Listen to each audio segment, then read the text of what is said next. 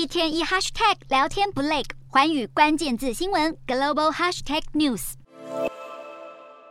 寒冬降临，白雪飘落，乌克兰各地下起雪来。然而，在这样的寒冷天气中，乌国人民却面临没有暖气、没有照明的停电悲剧。而这一切都是俄罗斯入侵所造成的。从普丁下令挥军入侵乌国后，两国之间的友谊早就生变。然而，俄罗斯总统普丁竟然在电视转播的演说当中语出惊人，表示他依然视乌克兰为兄弟之邦。普丁声称是西方洗脑了前苏联国家，他才会决定要发动特别军事行动，把这些杂音消灭掉。因此，不能怪罪俄国。但听在乌国耳里十分讽刺，认为普丁只是在乱牵拖。而在俄罗斯持续攻打、获得西方支持的乌克兰之际，俄国国防部长萧伊古在高阶官员国防会议中表示，俄军人力规规模应该要再扩大，而普丁则是承诺将提供俄罗斯武装部队一切所需，以支持他们在乌克兰的军事行动。普丁这一番话似乎又在暗示未来可能动用核武，让人看不出俄国和乌克兰之间所谓的兄弟之情到底在哪。另一方面，遭到西方国家制裁的俄罗斯也积极寻觅天然气的购买者。普丁宣布启用东西伯利亚的科维克塔天然气田来提升对中国的出口。俄国大约十年前开始致力开发新气田和新建西伯利亚之力管线，把天然气输往中国这个快速扩张的市场。第一条西伯利亚之力管线在二零一九年底运作，并开始把天然气从东西伯利亚输往中国。莫斯科政府还打算新建西伯利亚之力二号管线，成为俄国在面临西方制裁下转向中国的又一个迹象。